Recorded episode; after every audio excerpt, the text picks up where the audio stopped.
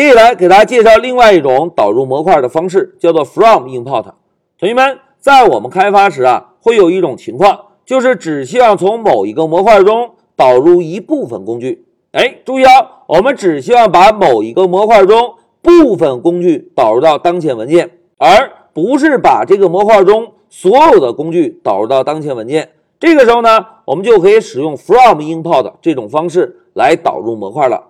来，我们先看一下语法。大家看，如果只希望导入一部分工具，我们啊先使用 from 这个关键字。哎，from 是不是有从的意思，对吧？在 from 关键字后面跟上要导入的模块名，然后呢跟上 import 这个关键字，在 import 后面跟上我们要导入的工具就可以。哎，这句代码啊，从字面上我们可以把它理解成从哪一个模块导入哪一个工具。哎。From 模块名 import 工具名，那这种导入方式有什么好处呢？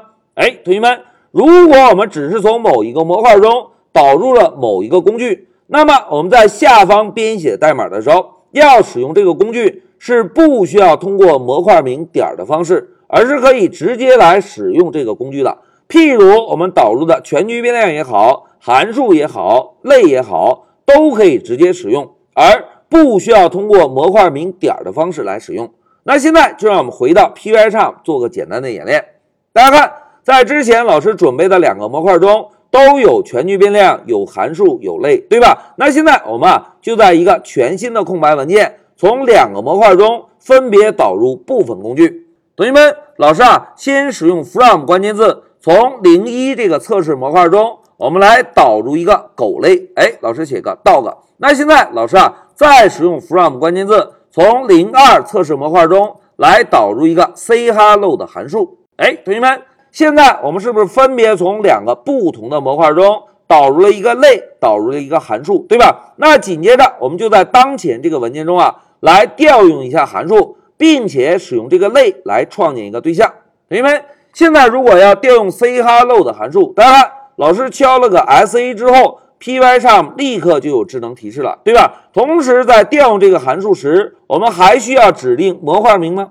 哎，就不需要了，对吧？来，让我们运行一下程序，走。哎，大家看，控制台输出了我是模块二，因为 say hello 这个函数是从模块二中导入进来的，对吧？那现在我们啊，再使用模块一中的狗类来创建一个狗对象。